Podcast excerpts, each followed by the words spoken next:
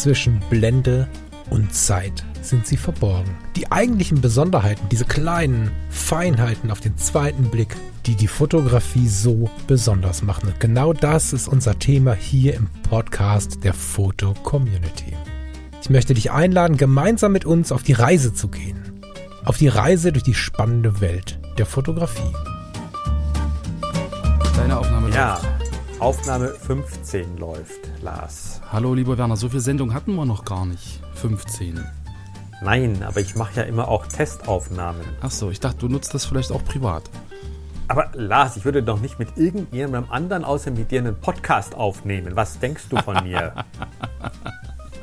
Nein, alles gut, lieber Werner. Schön, dass du wieder dabei bist. Der Werner Lüttgens von der Color Photo hier im Tech Talk zum Podcast zwischen Blende und Zeit der Foto Community. Hallo, lieber Werner.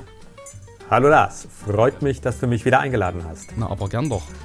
Ich glaube, wir haben heute zwei spannende Themen, äh, Themenblöcke. Ich will das mal kurz noch äh, vorab anteasern.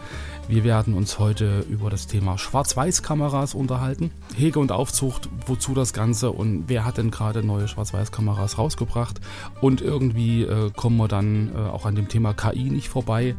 Ich glaube, da hast du auch noch ein paar spannende Infos, beziehungsweise werden wir uns dann nach den Schwarz-Weiß-Kameras nochmal über KI unterhalten. Bist du damit einverstanden? Äh, absolut, absolut. KI ist ein super Thema. Sehr schön. Ansonsten, wie geht's dir denn, Werner? Hast du was Schönes erlebt in den letzten Wochen seit unserer letzten Aufnahme? Ausgezeichnet, hier hat der Sommer begonnen. Man kann abends draußen sitzen und es reicht ein Schal, man braucht keine Winterjacke mehr. Ansonsten haben wir auch vieles geregelt. Ich war am Gardasee, wir haben den aufgefüllt, als wir da waren. Habe ich Wir gesehen. jeden Tag Regen. Der ist jetzt wieder voll, du kannst hinfahren. Ich war schon da, habe ich gesehen. du warst schon da, genau. Also insofern läuft alles wieder. Und ja, jetzt kann dann wirklicher Sommer kommen mit Temperaturen über 18 Grad. Na, hatten wir jetzt. Also wir haben jetzt so um die 24 gehabt. Heute war es wieder ein bisschen kühler. Boah. Aber ja, der Sommer, Sommer war schön. Und dass du den Gardasee aufgefüllt hast, hat uns natürlich sehr gefreut. Ähm, ich habe das dann sehr wohlwollend zur Kenntnis genommen, dass da Wasser drin ist. Das, das ist gut. Ja. Du sollst ja einen schönen Urlaub machen. Das ist wichtig. Den, den hatten wir. Und woran ich mich aber irgendwie gewöhnen musste, war so die Fahrweise der Italiener.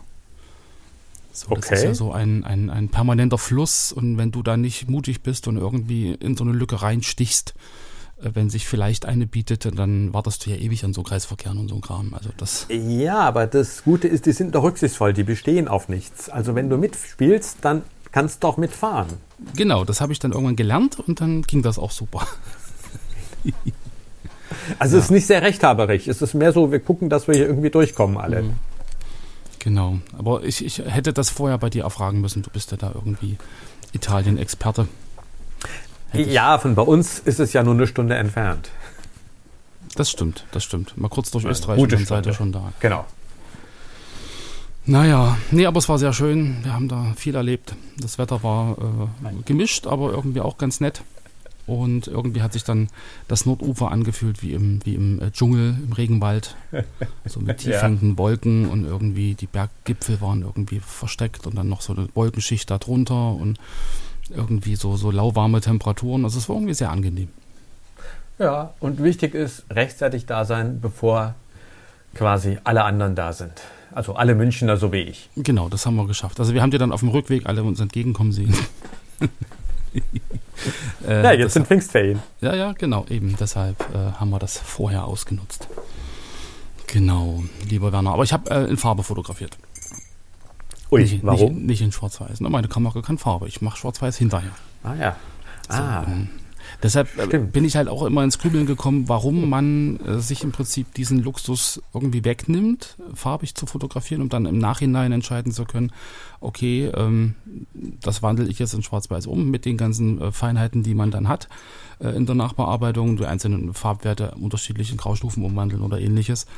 Und warum ich mich sozusagen, oder warum eigentlich die großen Firmen, wenn ich jetzt hier Rico angucke oder einfach dann auch Leica, warum die Kameras produzieren, die nur schwarz-weiß können, also die im Prinzip gar nicht in Farbe fotografieren können, war ja oder ist ja in meinen Augen so auf den ersten Blick irgendwie so ein Beschneiden von Möglichkeiten.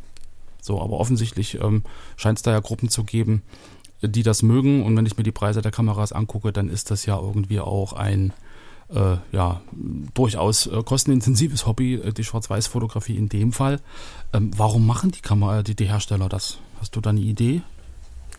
Ähm, ich würde das Thema Luxus drehen und sagen, nicht Farbe ist Luxus, sondern Luxus ist, wenn du Schwarz-Weiß machst. Farbe ist Standard. Ich weiß, es gibt dieses Problem. Liebling, du hast den Farbfilm vergessen. Da habe ich ja vor kurzem was dazugelernt. Mhm. ähm, aber der eigentliche Luxus ist, Schwarz-Weiß zu fotografieren. Wenn ich Schwarz-Weiß arbeite, habe ich ein ganz anderes Signal. Bei einem Farbsensor sind von vier Pixeln zwei für Grün zuständig, eine für Rot, eine für Blau. Mhm. Das heißt, ich habe auf jedem Bildpunkt nur eine Farbinformation. Alle anderen Farbinformationen muss ich mir aus den restlichen Daten interpolieren.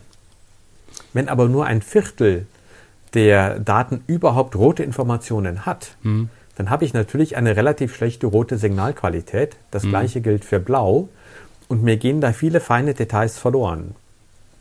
Und dies kann ich ausgleichen, indem ich sage, ich mache es rein schwarz-weiß. Oder früher wurden drei Aufnahmen gemacht. Also es gab ganz am Anfang der Digitalfotografie Kameras, die hintereinander drei Aufnahmen gemacht haben. Mhm. Dann hatte ich alle Informationen.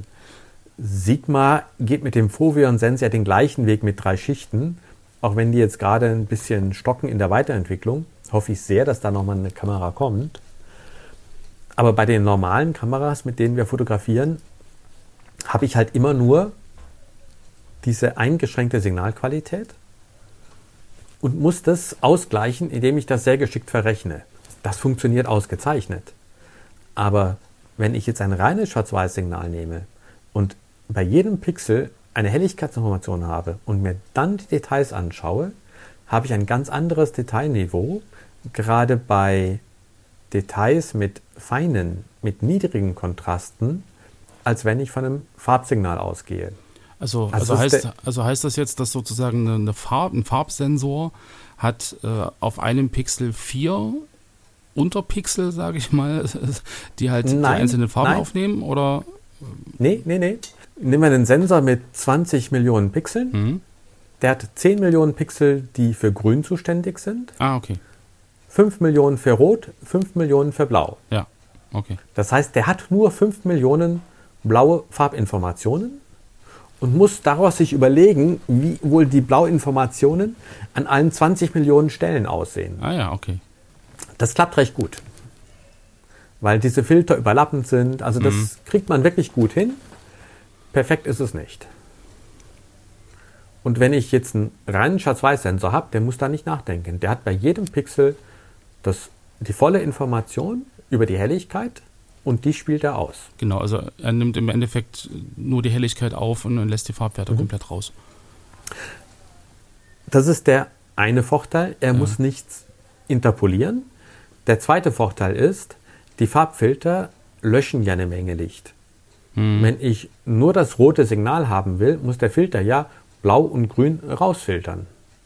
Mhm. Das heißt, der Schwarz-Weiß-Sensor ist wesentlich empfindlicher als ein Farbsensor. Ah ja, okay. Ja, ja logisch. Ja. Wenn, wenn, wenn im Prinzip der Helligkeitsanteil von Rot und Grün rausgefiltert wird, bleibt nur noch ein kleiner Teil Blau übrig und damit hast du natürlich insgesamt Verluste. Das stimmt, hast recht. Genau. Und damit habe ich zwei Vorteile beim Schwarz-Weiß-Sensor.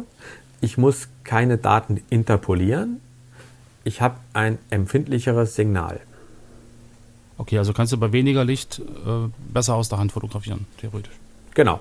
Wenn man sich die Bilder dann anschaut, sieht man, dass feine Kontraste, also Kontraste, die niedrig sind, aber Detailsunterschiede zeigen, dass die besser gezeichnet werden. Also ich habe, wenn ich eine feine Maserung fotografiere, wo ich viele feine Details habe, aber keine starken Kontraste habe, eine deutlich bessere Darstellung über den Schwarz-Weiß-Sensor als über den Farbsensor. Also wenn ich jetzt, wenn ich jetzt äh, als Beispiel auf einer Wiese bin und da im Prinzip jetzt in den Alpen da so eine Alm fotografiere mit einer, mit einer grünen Wiese im, im Vordergrund und, und irgendwie den Bergen hinten mit, mit Schnee und irgendwelchen Geröllfeldern, dann hätte ich mit dem, mit der Schwarz-Weiß-Kamera dort viel, viel feinere Details in der Wiese und in dem, in dem Geröllfeld zu sehen, mhm. als mit einem Farbfilm, äh, Farb, Farb, mit einer Farbkamera, mit einem Farbsensor. Genau. Okay. Aber ich meine, im Endeffekt, ähm, ich habe halt keine Farbe.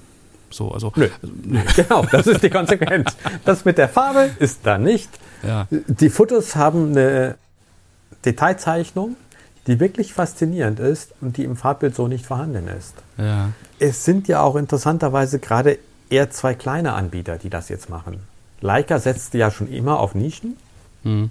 Die können hohe Preise nehmen, wissen mit kleinen Stückzahlen umzugehen und natürlich ist das kein Massenprodukt. Die ist es, meine ich, die dritte M-Monochrom. Mhm. Die bieten sich auch mit anderen Gehäusen an. Also die sind an das Thema gewöhnt. Die haben gesehen, dass ihre Klientel bereit ist, für die Kleinserie den Aufschlag zu zahlen und dass sie viele Leute haben, die an dieser Bildqualität interessiert sind. Bei Pentax ist das Neuland. Ich bin mir aber sicher, dass sie damit erfolgreich sind. Auch Pentax kauft ja nur einer, der weiß, ich will genau das haben. Auch die sind ja eher in der Nische unterwegs, weil sie gesagt haben, wir machen weiter mit SLR-Technik, wir gehen nicht auf spiegellose Genau, Kameras. genau, ja. Und die werden mit Sicherheit dieses Produkt gut verkaufen können. Ja. Also ich glaube, das ist dann schon eher eine Philosophiefrage, so ein bisschen. Also wie es halt auch die, die Analogfotografen gibt, die dann wirklich mit ihrem Schwarz-Weiß-Film losziehen und sagen, ich mache jetzt ganz gezielt Schwarz-Weiß, weil das mir und meiner Fotografie entgegenkommt und weil ich im Prinzip auch gelernt habe, in Schwarz-Weiß zu denken.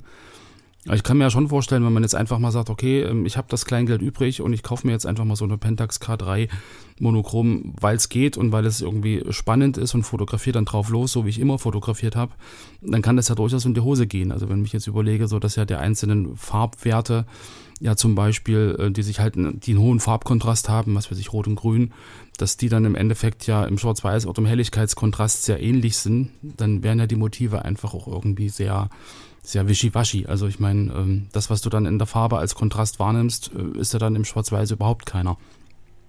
So, ich glaube, da muss man dann auch ziemlich, ziemlich äh, krass umdenken. Weil dann kann ich es ja in, in, in der Nachbearbeitung die Kontraste auch nicht anheben. So, wenn ich bloß das, das Helligkeitssignal an sich habe. Doch, Kontraste kannst du anheben. Das geht schon. Ja, aber wenn, wenn der Ausgangskontrast relativ ähnlich ist, jetzt von grün und rot ins Schwarz-Weiß umgewandelt, zum Beispiel, dann habe ich ja im Prinzip keinen hohen Kontrastunterschied in den Grauflächen. Dann, dann kann ich ja nicht, wie ich das, wie ich das im, im Ja. Photoshop jetzt vielleicht mache, mit Schwarz-Weiß-Umwandlung, die Rottöne ganz hell Ja. und die Grüntöne ganz Ja. dunkel, das geht ja dann nicht mehr. Aber Lars, du bist doch Profi. Du hast doch Farbfilter dabei.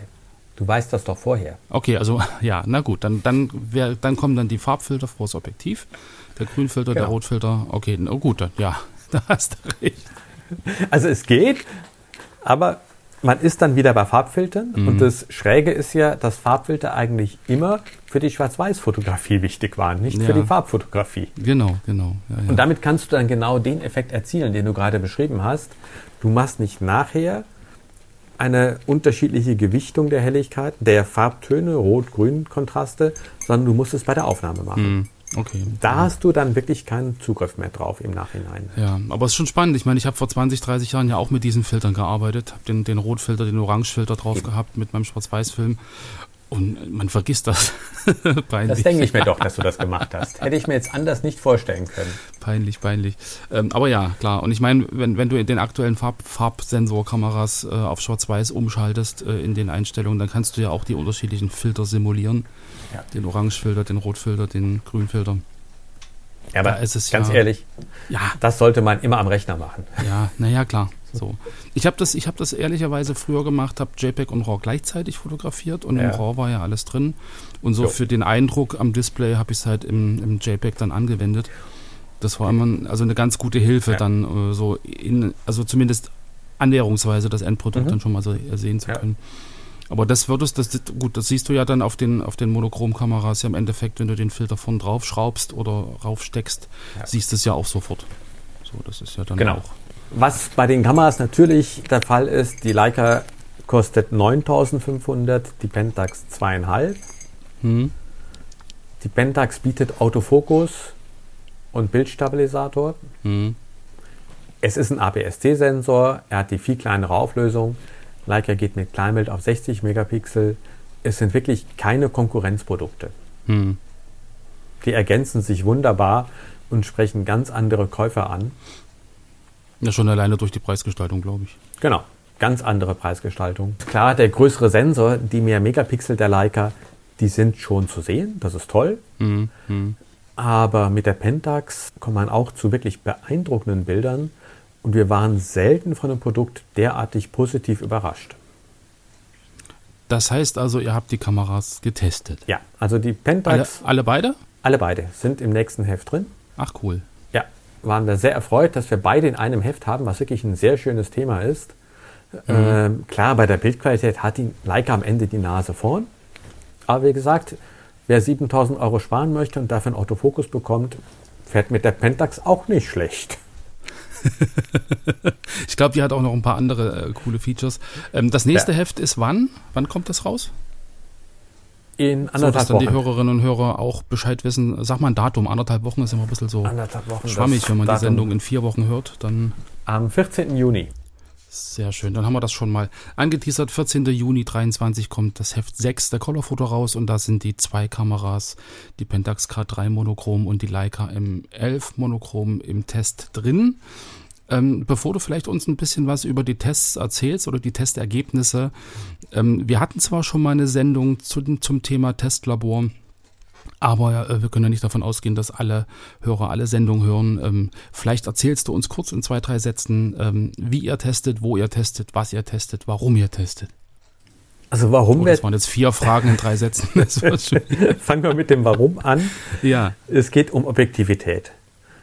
Und wenn man sich was anschaut, ist man heute von dem begeistert, morgen von dem. Vergleich im Gedächtnis ist schwierig. Mhm. Wenn ich draußen Bilder mache, das Licht ändert sich. Ich kann eigentlich nur das vergleichen, was beim gleichen Licht gemacht ist, aber ich kann nicht jedes Mal mit zehn Kameras rausgehen. Mhm. Im Labor habe ich konstante Bedingungen. Ich fotografiere immer die gleichen Charts. Das heißt, um Produkte zu vergleichen, zu bewerten, Punkte zu vergeben, ist ein fester Aufbau ganz entscheidend, weil der erst die Vergleichbarkeit herstellen kann. Trotzdem sind Testaufnahmen aus der Praxis für unsere Autoren immer sehr wichtig, mhm. weil das ergänzt einfach das, was im Labor passiert. Aber unsere Messungen basieren auf Labormessungen. Bei den Labormessungen werden unterschiedlichste Vorlagen, die auf einem Chart sind, verglichen. Mhm. Das heißt, wir haben dort Siemens-Sterne mit echten Schwarz-Weiß-Kontrasten. Diese Siemens-Sterne liegen in verschiedenen Kontrasten vor. Mhm. Da kann man sehr gut die echte Auflösung messen. Allerdings haben diese Siemens-Sterne keine harten Kanten, sondern sinusförmige Kanten, mhm. damit die Scharfzeichnung nicht zu sehr zugreift. Mhm. Ein weiteres wichtiges Element sind farbige Detlefsfelder. Das sind ja so Art Blattstrukturen, wo man sehen kann, wie die Kameras mit Details umgehen, mit mhm. farbigen Details umgehen. Auch diese Felder liegen in zwei Kontrasten vor. Und die dritte Messung, die das Ganze dann nochmal von, quasi vom Gegenteil her betrachtet, ist eine Messung an harten Kanten. Mhm. Und da sehen wir, wie die Scharfzeichnung zugreift. Mhm. Auch das machen wir bei zwei Kontrasten. Wir messen Rauschen, wir messen die Artefakte und können dann ein Gesamtbild der Kamera im Labor entwickeln. Weil es geht ja nicht nur darum, dass ich möglichst hohe Auflösung erreiche, ich will auch ein natürliches Bild haben. Hm. Und so haben wir sowohl eine Messung an Sinuskanten als auch an harten Kanten und können schauen, okay, was treibt die Kamera eigentlich? Hm. Am Ende ist das Bild mit der höchsten Auflösung nicht unbedingt das beste Bild. Okay. Weil es kann völlig überzogen sein, sodass gerade Gesichter hässlich wirken weil die ganzen Kontraste zu stark hochgezogen werden. Mhm. Und bei den Testverfahren geht es darum, hier eine ausgewogene Bewertung zu erzielen auf der Basis von Messwerten, die einen hochaufgelösten, aber auch natürlichen Bildeindruck am höchsten bewertet. Hm, okay. Das machen wir halt bei mehreren ISO-Stufen. Daraus entstehen Diagramme im Heft, wo man nochmal sehen kann, wie sich verschiedene Effekte verhalten wir zeigen Testbilder aus dem Labor oder aus der Praxis im mhm. Vergleich, machen auch sehr gerne einen RAW-JPEG-Vergleich, weil oftmals kann man über das RAW, gerade bei höheren Empfindlichkeiten, einiges rausholen, was im JPEG ausgerechnet wird. Mhm. jede Signalverarbeitung ist ja immer ein Kompromiss. Genau. Wie viel Rauschen lasse ich zu, wie viel Rauschen nehme ich raus, wie viel Kontrast drehe ich rein, wie stark schärfe ich nach. All das, was ich am Rechner machen kann, macht die Kamera ja auch schon. Genau, also vorzugsweise im JPEG. Ja. Insofern bin ich ein großer Freund des RAW-Formats. Hm. Wobei ja, da, da, also, da, also ich, ich ähm, liebäugel ja so ein bisschen mit so einer Fuji, die hat ja so diese JPEG-Rezepte, wo du halt bestimmte Filmsimulationen einstellst Ja. und hinterher nichts mehr machen musst. Ähm, weiß ich nicht, also ich glaube, das ist mir dann irgendwie inzwischen doch lieber, als mich immer hinzusetzen und das RAW bearbeiten zu müssen. Ähm, aber ja, ähm, von daher äh, gibt es ja die und die Typen, die halt da sehr unterschiedlich Ja. rangehen. Aber ähm, labortechnisch, also das, wie lange macht ihr das schon, also diese Tests? Ich denke, es war 1997. Simon, also das sind ja dann 25 Jahre. Krass. Aber natürlich hat sich alles geändert seitdem. Auch das Labor. Ja, also ähm, auch die Testcharts. Ja. Das war sicherlich ein langer Weg. Die Kameras haben sich geändert. Am Anfang hatten wir Kameras, die hatten 300.000 Bildpunkte. Hm. 800.000 war der Wahnsinn. Man konnte tatsächlich jemand erkennen. Ja. Und mit diesen Schritten hat sich auch unser Testverfahren weiterentwickelt. Wir haben damals mit Image Engineering zusammengearbeitet. Die sind in Köln, bei dir um die Ecke. Die haben für uns getestet. Mittlerweile machen wir es selber. Es ist aber dasselbe Testverfahren. Hm, okay. Also ihr habt da so einen Raum in, in, in München und dann kommen die Kameras zu euch und dann. Genau. Komm mal vorbei, zeigen wir dir gerne. Der Raum ist relativ groß, weil wir da auch Objektive messen und dafür braucht man halt Abstand. Und Tele, da muss man halt dann weit weggehen können. Na, wenn ich das nächste Mal in München bin, dann äh, machen wir mal einen Abstecher. Also einen, einen Kurzbesuch, kein Abstecher. kurz, wir gehen einfach über zwei Flure. Das Sehr ist schön. gar nicht weit. Okay, machen wir. Sehr cool. Interessant. Ähm, Testlabor, Pentax und, und äh, Leica. Ihr müsst dann die Kameras immer wieder zurückschicken, oder? Ja, klar. Na, Logisch. ist eigentlich schade. man Tut so mir tolle, leid. So tolle Ja. Geräte in der Hand hat und dann muss man sie wieder abgeben. Ist okay, das nächste kommt dann ja. Genau. Aber was ist denn rausgekommen bei der Pentax oder bei der Leica? Erzähl mal ein bisschen aus dem Nähkästchen. Äh, bei beiden sind extrem gute Ergebnisse rausgekommen. Also sie haben beide sehr hohe Punktzahlen erzielt. Sie haben beide, wie gesagt, eine sehr hohe Auflösung über der Auflösung von Kameras mit dem ähnlichen Sensor und Farbfiltern. Also wenn man die Geometrie zugrunde legt. Beide Kameras haben auch in der Praxis überzeugt.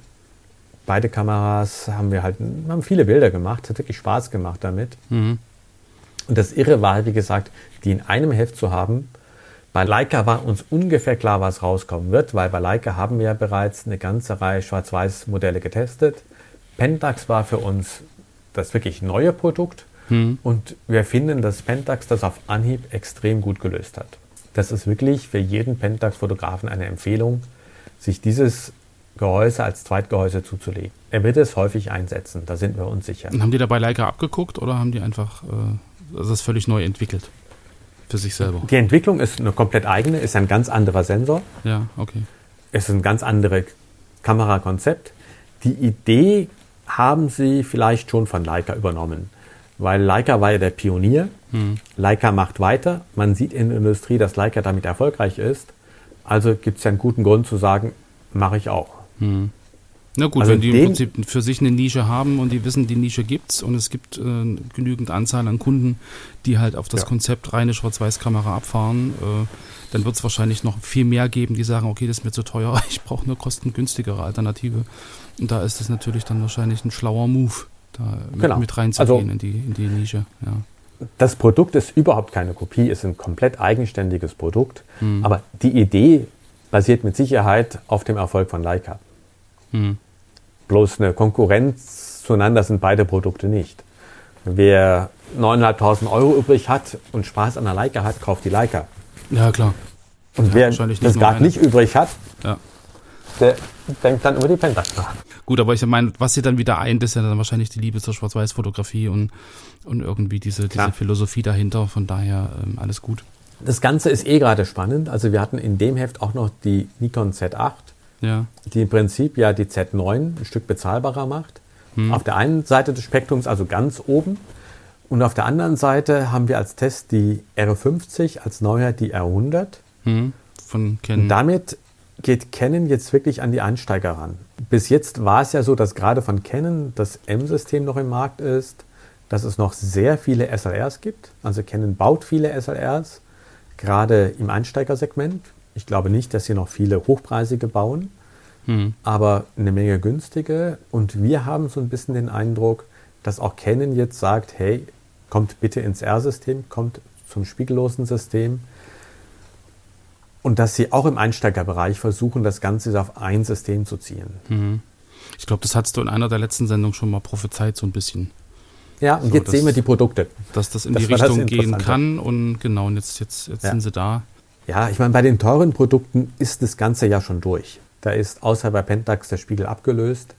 Aber im Einsteigerbereich ähm, gab es da noch einiges und da sehen wir jetzt, dass auch Canon als größter Hersteller wechselt. Ich meine, macht ja auch Sinn. Du hast weniger, weniger äh, Verschleißteile irgendwie. Du hast dann ein System, was weiterentwickelt wird. Das ist ja das, was du auch immer ja. sagst. Wenn ich ein System habe, was irgendwie da auch neue Objektive bekommt und so. Oder ich äh, entscheide mich für ein altes System, was nicht, nicht weiterentwickelt wird, dann habe ich ja einen Nachteil. So, also von daher. Genau. Genau, ich meine, das mit den Adaptern klappt ja super, also dass du die alten Objektive auch an die R äh, anbauen ja. kannst ohne Probleme. Aber ich sag mal, so ein, so ein Objektiv, was direkt für die Kamera gerechnet ist, ist irgendwie immer ein Zacken besser als ein altes, was du über einen Adapter halt anflanscht. Genau. Und wer jetzt eine Kamera kaufen möchte, der sollte in ein System einsteigen, das gepflegt wird. Genau. Ich habe mir die Pentax auch mal angeguckt, so das Datenblatt, und habe da irgendwie äh, so eine, so eine äh, Aufstellung gefunden von tollen Features, die die integriert hat. So coole Hilfsmittel haben die das irgendwie genannt, fotografische Hilfsmittel, glaube ich fand ich irgendwie spannend, so die Geschichte mit Astro Tracer. Müssen wir jetzt nicht drauf eingehen. Mehrfachbelichtung ist irgendwie auch eine, eine spannende Sache, was ganz oft nicht ging. Und die haben ja auch verschiedene Bildbearbeitungstools da drin in der Kamera mhm. selber. Also eine Horizont- und Kompositionsanpassung. Das heißt, die Kamera richtet dann automatisch den Horizont gerade und äh, korrigiert stürzende Linien so gleich während der Aufnahme oder, oder, oder halt äh, beim Speichern. Also finde ich irgendwie total spannend, so eine, so eine Hilfsmittel mit drin zu haben. So, weil ich jetzt an meine Fotos denke, bei mir ist irgendwie der Horizont gefühlt immer schief. So, und, und dann so eine, also so, so minimal, so, weißt du, wo du denkst, ah, ja? ah, nicht ganz richtig und so. Und dann hast du eine Kamera, die das automatisch gerade rückt und so. Das, das ist, dann, total praktisch. Mh. Der Sensor ist bei Pentax beweglich gelagert. Ja. Wegen der Bildstabilisierung und die nutzen das halt auch für ein paar weitere Funktionen. Ja. Unter anderem, wenn der Lars nur ein bisschen schief ist, in den Horizont wieder gerade zu ziehen. Wenn du jetzt voll schräg bist, auf 45 Grad, klappt es nicht. Ja, klar, aber ich glaube, es geht ja wirklich so um diese, um diese fast gerade Geschichten, dass die dann im Prinzip genau. gerückt werden. Was ich, was ich spannend fand, ähm, dass die einen, einen, einen, Modus haben, dass du, glaube ich, auch diesen Moret-Effekt äh, schon bei der Aufnahme ähm, vom, verhinderst, indem der äh, Sensor vibriert bei der Aufnahme. Habe ich gelesen, irgendwie, dass es da so einen so ja. Modus gibt, dass du halt sagen kannst, okay, ich schalte das jetzt ein, weil ich halt jetzt meinetwegen einen Anzug habe, wo ich dieses, dieses Moret-Muster irgendwie sehe oder eine Couch oder irgendwas. Und dann kannst du bei der Aufnahme schon diesen, diesen fiesen Effekt irgendwie verhindern. Das fand ich auch sehr, sehr spannend. Ja, meine Frau, die hat gerade Hochzeitsfotos retuschiert, wo sie halt dann auch diesen Moret-Effekt irgendwie nachträglich rausnehmen musste. Und wenn sowas bei der Aufnahme schon verhindert werden kann, ist natürlich eine super effektive Geschichte. Ja, also früher waren in allen Kameras Moret-Filter drin. Mhm. Die hat man dann rausgenommen, weil der Moret-Filter Auflösung kostet. Ja, ja. Viele Systeme können Moret relativ gut rausrechnen, aber halt nicht immer. Aber was ich, was ich auch gelesen habe, die äh, Pentax, die hat ja ein Echtzeit-Szenenanalyse-System. Ein Bilderkennungssystem mit Deep Learning Technologie zur zuverlässigen Belichtungssteuerung und automatischen Auswahl des optimierten äh, Fokuspunkts. Also ist da KI schon mit drin. Ja, ähm, die Frage ist, was ist KI? Ja.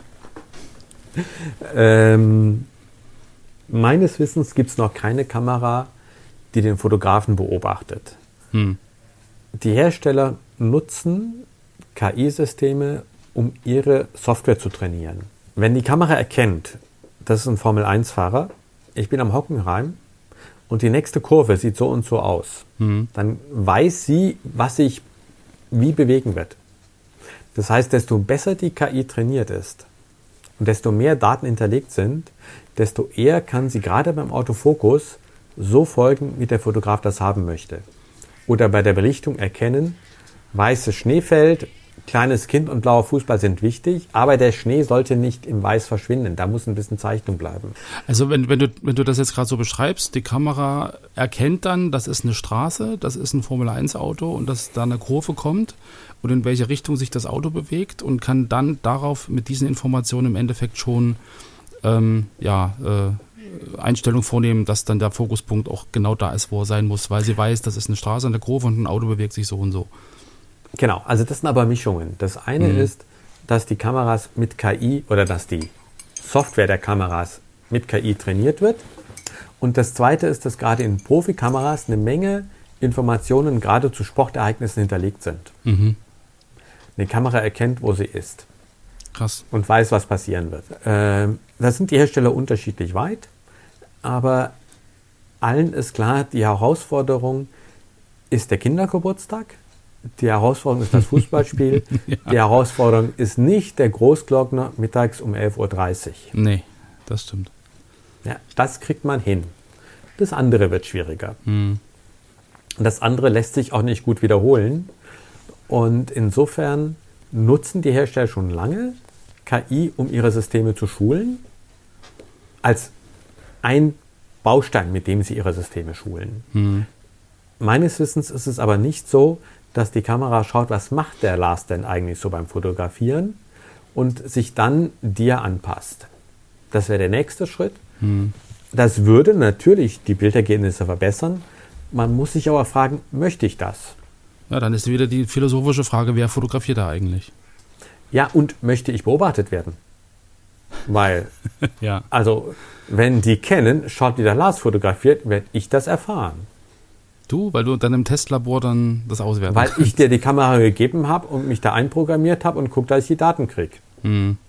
Nein, nur als Scherz, aber ja, ja. Du, weißt du, desto mehr Intelligenz in den Kamera steckt, die nicht abgeschlossen ist, sondern die weiterlernt, mhm. desto mehr erfährt die Kamera über den Fotografen. Und die Frage ist immer, bleiben diese Daten im Gerät oder gehen die raus? Genau, also inwieweit hat die Kamera dann eine Internetanbindung? äh, und, und ja. äh, redet dann mit irgendjemandem oder genau. inwieweit bleibt es wirklich intern und die Kamera lernt intern einfach weiter. Ja. Und das sind Fragen, die auf uns zukommen. Wie gesagt, noch ist es, glaube ich, nicht so. Aber ähm, wenn man sich anschaut, wie viele Daten Smartphones nach Hause schicken, das wird auch ein Thema. Ja, wenn du dann weißt, wo du bist und was du fotografierst und dann wahrscheinlich über die Ortsdaten noch rausfindest, wer das vielleicht auch noch ist, ja. dann kann es dann wieder schwierig werden. Aber äh, um bei, bei dem Beispiel irgendwie Kurve und, und äh, Auto zu bleiben, ähm, wäre ja spannend, wenn die Kamera dann irgendwie trotzdem lernt, okay, das ist jetzt so eine Kurve, das ist jetzt so eine Kurve, das Auto fährt irgendwie schneller, langsamer Natürlich. und so und, und da vielleicht irgendwie noch dazu lernt. Ja, für die Hersteller wäre es natürlich gigantisch, diese Daten nutzen zu können. Warte, bin sofort ja. wieder da. Kleinen Moment. Ja, ja. So, wieder da. Müssen nochmal kurz die Tür zumachen. Die Waschmaschine schleudert gerade. Ja, das klang wie umfallende Kräne, aber gut. Umfallende Kräne, nee. Das Problem hatten wir halt. aber mal, da, äh, das hat ganz schön geklappert beim, beim, beim Schleudern. Ja, da haben wir dann auch einen Monteur okay. gerufen. Ja, das ist dann besser. genau. Nein, aber du hast recht. Das ist im Prinzip das erste KI-Thema, das aber schon ganz lange aktiv ist, dass natürlich Kameras versuchen, dem Fotografen zu helfen bei Belichtung, mhm. bei der Scharfstellung und dazu auf immer mehr Daten zugreifen mhm. und Daten verknüpfen. Und zum Teil gibt es da, wie gesagt, KI-Lernprozesse, aber es gibt keine Kamera, die jetzt direkt KI anwendet. Mhm. Es sind abgeschlossene, trainierte Systeme. Genau. Wie ist das jetzt bei der Leica? Also die hat ja jetzt den Autofokus nicht, aber äh, ja. gibt es da trotzdem Helferchen so im Sinne von Belichtungssteuerung oder so ein Kram oder nie? Ja, ja klar. Ja, ja. ja doch. Ja. Es gibt auch Autofokushilfe. Man kann einen elektronischen Sucher nutzen, zum Beispiel. Mit dem klassischen Sucher, der ist toll, aber ganz äh, ganz präzise damit scharf zu stellen, ist auch nicht einfach. Okay, aber ich sag mal, der Anteil, der jetzt da äh, an Helferchen drin ist, ist natürlich äh, vergleichsweise gering, wenn man sich jetzt die Pentax dazu anguckt. Ja, aber es reicht. Wenn ich einfach nur fotografieren will, ist ja. das völlig okay. Genau, also das spielt dann auch ein bisschen mit der Philosophie von Leica, dass du dann halt wirklich so dieses ursprüngliche, dieses, Ja. dieses reduzierte hast und dann halt wirklich du und deine Kamera und äh, du selber sozusagen der Fotograf bist und, und die Verantwortung hast und das umsetzt, was du halt wirklich äh, auch, auch ja, praktisch kannst. Ja. Genau. Aber nochmal zu deinem Thema KI. Was ja aktuell war, ist Adobe, Hm. die jetzt mit Lightroom einen Schritt weitergehen. Im Lightroom sind ja erstmals eine, ja auch über KI trainierte Entrauschungstechnik eingebaut worden. Genau, genau. Da freut sich meine Frau, die ist da begeistert davon, Hochzeitsfotos Ja. damit entrauschen zu können. Ja, das ist ein gigantischer Qualitätssprung. Das, ich, also ich habe es ausprobiert, das hat sehr lange gedauert bei dem Bild, was ich da getestet habe. Aber das liegt wahrscheinlich auch am Gerät. Das ist nicht das Neueste. Sie hat also ein neuen, äh, neues MacBook, da äh, ratzfatz war das Bild entrauscht und sah toll aus. Also von daher. Ja, ich habe gelesen, dass es über die Grafikeinheit geht, Genau, über die genau. GPU und nicht über die CPU. Und wenn du Genau. da eine schwache Lösung hast, dann dauert's. Ja, also äh, ist man gezwungen, wenn man das wirklich äh, intensiv nutzen möchte, auch wieder dann ein neues Gerät zu kaufen. Ja, unter Umständen ja. Oder Kann man packt einfach die Bratpfanne auf den Rechner und dann kann man Spiegeleier braten. Ja, oder du gehst zu deiner Frau und fragst, ob du ihren Rechner nutzen darfst. Ja, das wäre auch noch eine Variante. Das Also- stimmt. Bringst einfach das Spiegel vorbei vorbei Ja, und gehst an ihren Rechner. na gut, dann müssen wir dann, müssen wir dann in Schichten arbeiten und dann wechseln wir uns einfach. Genau. Ja, Nee, aber die, also Nein. diese Funktion ist echt, echt toll, diese Entrauschen-Geschichte, das stimmt. genau. Und das wird jetzt weitergehen. Adobe hat ja gerade eine Beta für Photoshop angekündigt, wo es jetzt um die Bildbearbeitung geht, Hm. sodass der Fotograf eigentlich eher die Software informiert. Also der Fotograf informiert dann die Software, was er sich wünscht, was passieren soll, Linien ausrichten, Hintergründe verändern und dann macht die Software. Ich habe es noch nicht gesehen. Ja, es gibt ja, Aber- im, gibt ja im, Video, äh, im, im Video, es gibt ja im Internet schon diverse Videos, wo die Beta schon Ja. getestet wurde.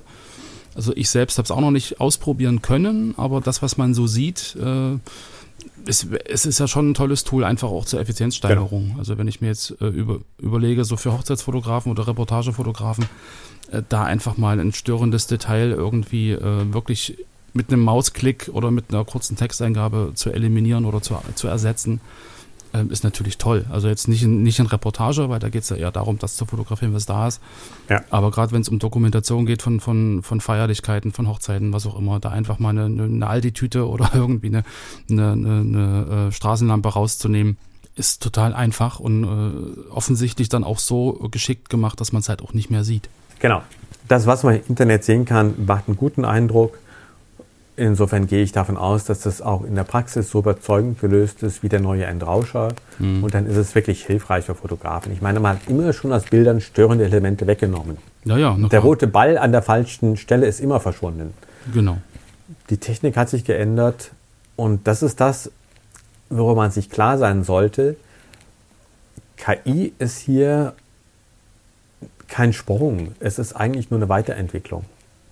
Hm. Weil das Originalbild vom Negativ haben einige Leute genauso auf ihr Fotopapier belichtet, aber ansonsten haben alle immer schon abgewedelt, nachbelichtet, mit verschiedenen Entwicklern gearbeitet, um Kontraste zu steuern, Sachen reinkopiert. In der digitalen Fotografie ist das weitergegangen und die KI macht es einfacher. Hm. Aber entrauscht wurde schon immer. Und Ja, dass das jetzt eine KI-trainierte Lösung entrauscht, ist eigentlich eine Weiterentwicklung, aber keine andere Welt. Na, na, in dem Fall ja, aber das ist ja dann wirklich ein Werkzeug, was du nutzt, um im Prinzip Ja. das Bild, was du hast, zu optimieren. Ähm, in dem Bereich, wenn es dann darum geht, Hintergründe auszutauschen, Himmel auszutauschen oder einfach, ähm, ich habe da so ein Video gesehen, da hast du eine einfach ähm, der Person einen anderen Pullover angezogen, ja, hast einfach das grob markiert, das Oberteil, hast gesagt, äh, brauner Wollpulli und dann hatte die plötzlich einen braunen Wollpulli an.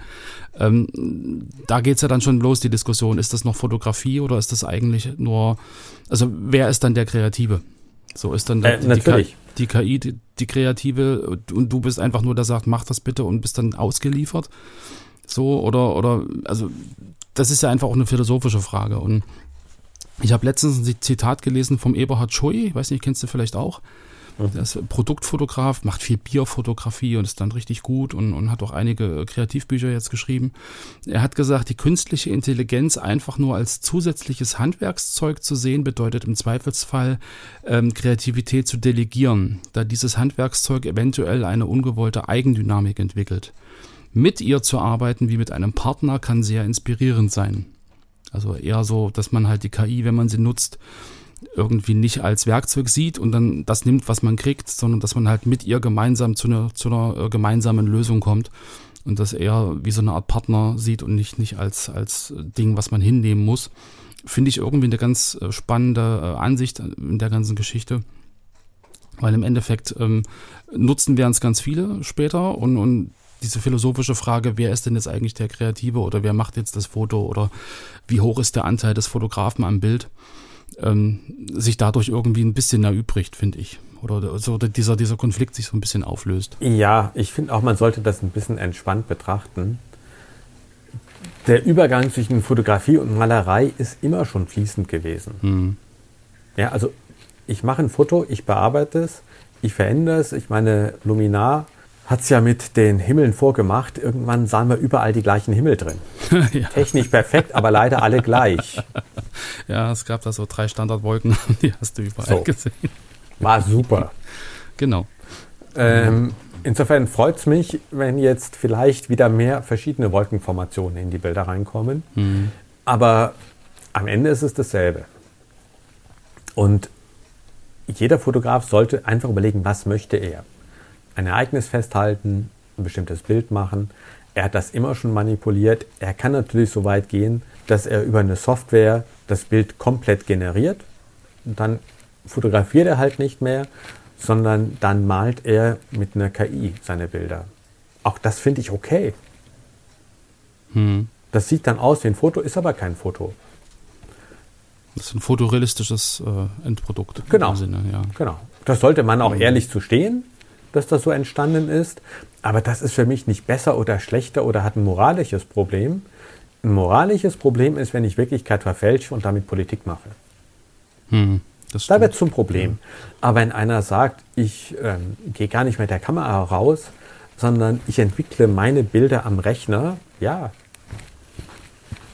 hm. soll er machen. Gut, gut, wenn man es dazu sagt. Ich meine, genau, ja, wenn man sich jetzt in den, in den in den äh, Online-Plattformen so umguckt, ähm, wo halt in der Regel bisher immer Fotos gezeigt wurden, ähm, da ist ja dann der Effekt, dass du im Prinzip deine eigene Fotografie mit diesen Bildern äh, vergleichst und sagst, okay, das würde ich auch gern können oder wie hat er das denn gemacht? So und wenn jetzt da die KI-Bilder irgendwie auftauchen zwischen den echten Fotos, dann ist ja irgendwie dann auch so ein Ding, ähm, dass sich einige dann durchaus veralbert fühlen und sagen, Völlig richtig. Boah, ja. was kann man gar nicht fotografieren und ja. wie soll ich mich denn jetzt orientieren? Also dass dann viele Fotografen irgendwie auch ein bisschen äh, lost sind und so die Orientierung verlieren, weil sie einfach gar nicht mehr abschätzen können, ist das jetzt fotografiert? Ist, kann ich den jetzt fragen, was er für eine Blende und für eine Kamera benutzt hat? Oder muss ich ihn eher fragen, was er für einen Prompt eingegeben hat, um, um dieses mhm. Bild zu generieren? So, dass da eine relativ große Unsicherheit äh, besteht, auch bei den, bei den Hobbyfotografen. So, also ja. die Berufsfotografen, das ist nochmal eine ganz andere Sache. Aber ich glaube, ähm, das wird noch eine Weile gehen, so dass, dass dann jeder so für sich so ein bisschen einge hoch eingeordnet hat, mhm. ähm, wie er mit diesen ganzen Geschichten einfach umgehen will. Da stimme ich dir völlig zu. Da, das ist ein Problem, klar. Aber das andere ist, der Übergang ist halt fließend. Mhm. Weil der jetzt mit der KI entrauscht, ja, entrauscht wurde immer. Warum nicht mit einer KI entrauschen? Hm. Derjenige, der sich hinsetzt und sagt, ich hätte jetzt ganz gerne den Petersplatz und dann anfängt, sein Bild aufzubauen, macht keine Fotografie mehr.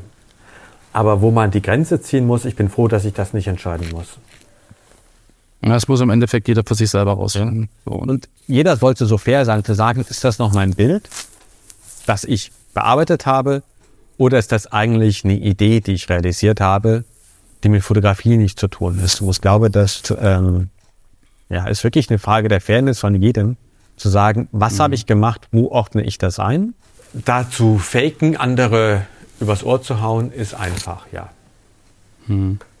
Aber gut, aber wenn du es aus der, aus der Warte siehst, ähm, ich habe eine Idee und setze die mit den Hilfsmitteln um, die mir zur Verfügung stehen, dann kann das halt die KI sein oder ja. die Kamera. So, und, und ich komme dann zu einem Ergebnis und ähm, ist halt dann auch wieder die Frage, ob es jetzt relevant ist, ob die, ob das Bild, was du dir am Rechner anguckst, ähm, ein analoges Foto ist, was eingescannt wurde, oder ob es ein digitales Bild ist, Ja. was halt in Photoshop bearbeitet wurde, oder ob es eine KI äh, Bild ist. Im Endeffekt ein Ergebnis ist da. Und Ja. wie das entstanden ist, ist ja auch wieder eine, eine Frage für sich. So, und ich glaube, dass sich das halt irgendwie in, in ein paar Monaten, Jahren äh, alles wieder relativiert hat. Also, dass es dann wirklich nur um das Bild an sich geht, um die Bildwirkung und dass so die, die Wirkung an sich dann wieder im Fokus steht und weniger dieses, wie ist es denn entstanden? Ja, ich verstehe aber auch, dass Fotografen sagen, man sollte schon ehrlich sein und sagen, ist das jetzt in erster Linie fotografiert oder ist in erster Linie gerechnet? Aber umgekehrt würde ich auch kein zu großes Fass aufmachen. Ich meine, weil es immer diskutiert wird, was denn KI jetzt äh, für eine Auswirkung hat und Fotografie ist tot und so. Ich glaube, jeder, der fotografieren will, wird auch weiterhin fotografieren. Ja klar, Also, wenn ich ähm, Spaß am Fotografieren habe, gehe ich raus. Genau, das setze ich. Weil ich will ja fotografieren. Genau. Das ändert sich ja nicht. Genau. Und wenn da eine Frau Hochzeiten fotografiert, die wird sie weiter fotografieren müssen. Weil da sollen dann die Leute drauf, die geheiratet haben. Da will man so. sehen, Ja, ja. dass auf dem Standesamt der Ring runtergefallen ist. Das muss auf dem Bild sein. Das kann ich nicht nachher berechnen. Könnte ich schon, aber es sind Aber- andere Menschen. Ja. genau. Genau. Was verschwinden wird, ist in meinen Augen ein Teil der Katalogfotografie. Mhm. Also wenn Grafiker ein Hintergrundbild brauchen, ähm, Alpensee, 12 Uhr mittags, da wird die KI einen Teil der Fotografie übernehmen. Ja, das denke ich auch.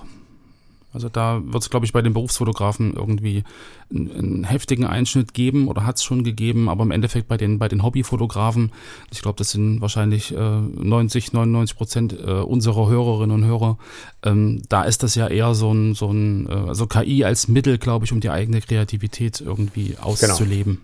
So, ich, ich kann es nutzen, ich muss es nicht nutzen und ich glaube, ausprobieren tut's jeder mal. Also von daher. Ja, also dem Hobbyfotografie wird es nicht schaden. Es wird einen Teil der Berufsfotografen arbeitslos machen. Das ist leider so. Äh, Nicht den, der aktuell fotografiert. Aktuelle Fotografie wird weiterhin stattfinden. Ja, ähm, Reportage, Dokumentation, genau. Ja. okay. Aber natürlich wird sie mit KI bearbeitet werden und wir werden noch mehr als früher aufpassen müssen, ob das, was uns gezeigt wird, überhaupt stattgefunden hat. Na gut, das, das stimmt. Also das kann man dann nicht mehr auseinanderhalten, wenn ich jetzt an diese Bilder denke mit dem Papst in seinem, in seinem weißen Wattemantel oder Ja. irgendwie die Verhaftung von Trump oder was man da alles so gesehen hat. Ja. Ähm, da muss man dann, glaube ich, auch was Medienkompetenz angeht, irgendwie nochmal einen Zahn zulegen.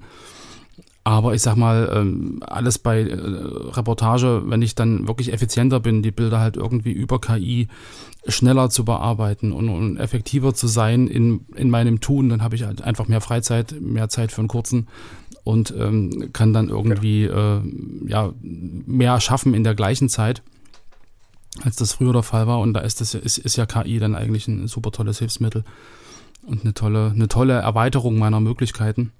Ähm, was mir da jetzt gerade noch einfällt, ähm, wollen wir noch was zu Exire sagen?